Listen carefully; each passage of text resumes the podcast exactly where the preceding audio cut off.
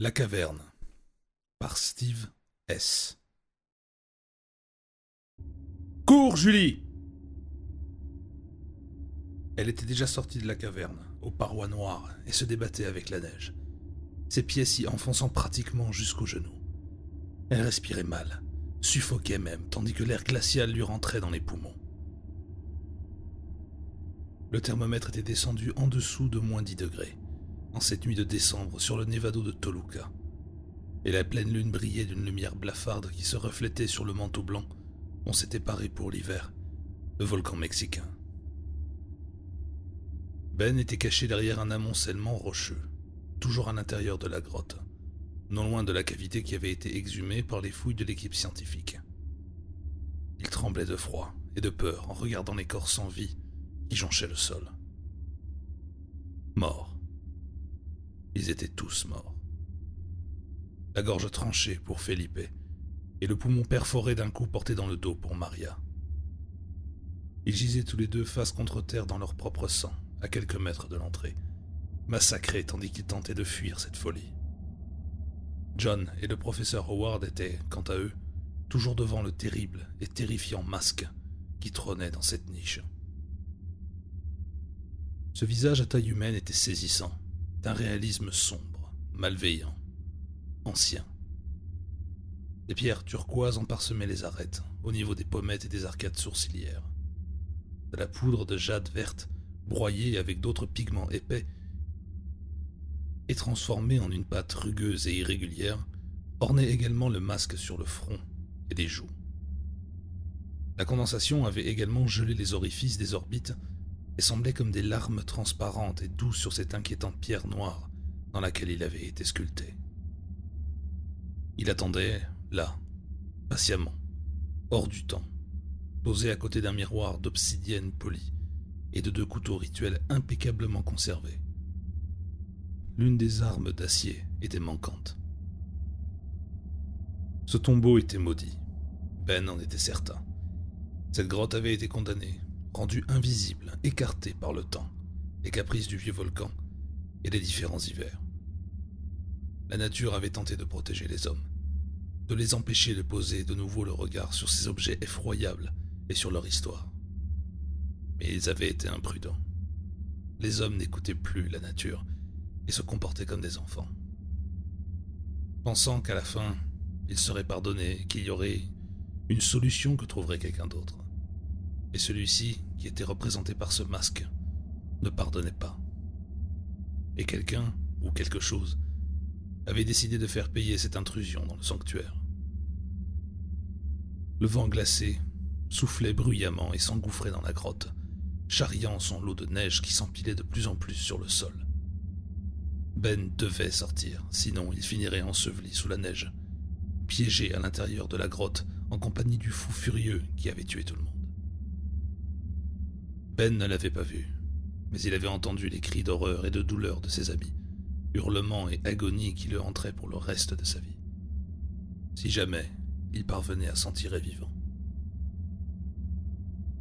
Il était persuadé d'avoir vu une ombre passer entre les stalagmites et, lorsqu'il avait aperçu Julie, il lui avait crié, bêtement, de courir afin qu'elle puisse s'enfuir et rejoindre le camp de base.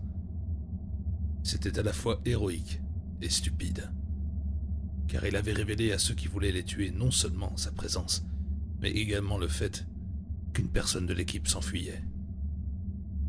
C'était désormais un jeu de cache-cache mortel qui se jouait entre lui et le tueur. Un tueur prêt à tout, barbare et avide de verser le sang. Ben ne pouvait pas rester indéfiniment derrière le monticule de pierre. Il fallait qu'il sorte, qu'il rejoigne à son tour l'extérieur et la sécurité relative du préfabriqué. Mais sans comprendre pourquoi le masque l'attirait, il devait s'en approcher, il devait le regarder de plus près, plonger ses yeux dans les orbites vides et toucher les motifs intriqués du poignard cérémoniel.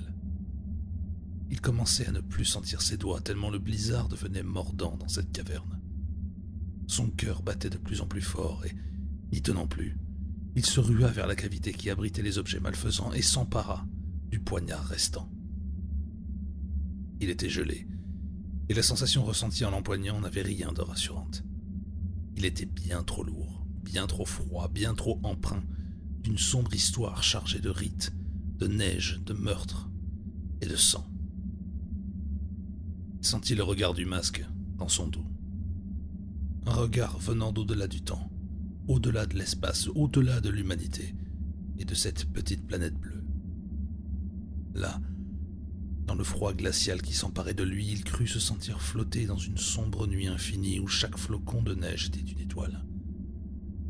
Il vit des hommes et des femmes parés de fourrure affronter l'ascension du volcan. Il vit la neige, les pierres noires recouvertes de givre et des créatures informes ressemblant à des arbres agitant leurs branches tentaculaires vers le ciel. Il vit le grand prêtre arborant le terrible masque et présentant le couteau d'acier aux victimes nues grelottantes de froid. Il vit la foule rassemblée devant la caverne, leurs bras tendus vers les étoiles, s'agiter dans une frénésie incontrôlable, réclamant du sang. Il vit l'homme au masque arracher le cœur de la victime et jeter son corps en pâture à la foule. Ben n'en pouvait plus. Son cœur battait à tout rompre. Les visions étaient bien trop réelles. Il pouvait sentir la peur mêlée à l'extase de la victime, la haine palpable de l'officiant, la rage de la foule le goût du sang dans sa propre bouche. Ben, où es-tu? Les cris de Julie étaient étouffés par le bruit du vent et par les sens engourdis de Ben, mais il parvint à les entendre. Il fallait qu'il lâche le poignard. Les visions attaquaient sa santé mentale, sa compréhension du monde et sa réalité. Ce n'était pas de simples rites sacrificiels qui avaient été perpétrés ici. La chose qui était vénérée n'avait nulle compassion et ne donnait rien en échange de tout le sang versé. Ses adorateurs étaient subjugués, appelés. Ils venaient sur le volcan lorsque le froid était à son paroxysme, lorsque les pierres noires se devinaient à peine sous la neige, lorsque les horribles créatures à tentacules leur montraient leur chemin vers leur maître, vers la caverne où, pendant les quelques minutes pendant quelques heures, tout ceci ressemblait à sa propre planète. Il tuait, mangeait les cœurs et s'abreuvait de leur sang dans une orgie cannibale et monstrueuse. La neige finissait alors par recouvrir ce qui restait des corps, et après les cris d'agonie, les hurlements de démons et les bruits de massacre, c'est le silence de la montagne qui clôturait la cérémonie jusqu'au prochain hiver. Ben tremblant de tout son corps, lâcha le poignard qui s'enfonça sans bruit dans la neige. Il avait envie de vomir et ne sentait presque plus ses membres. Les corps de ses amis avaient quasiment disparu sous la neige, ramenés par l'effet du blizzard qui soufflait dans cette caverne. Julie était à côté de lui, son manteau orange taché de sang. Elle était revenue le chercher, mais le tueur de la grotte était toujours là. Julie, il faut partir. Il y a un fou ici. Il avait du mal à articuler. Ses forces l'avaient abandonné à cause du froid et des terribles visions.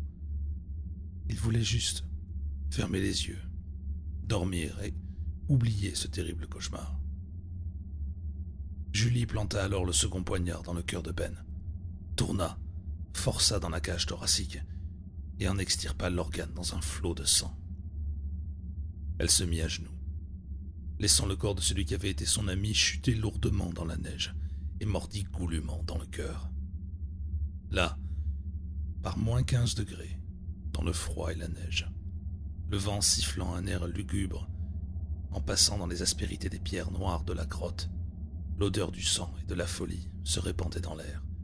Le maître fut satisfait et profita de ces quelques instants où il se sentit presque chez lui.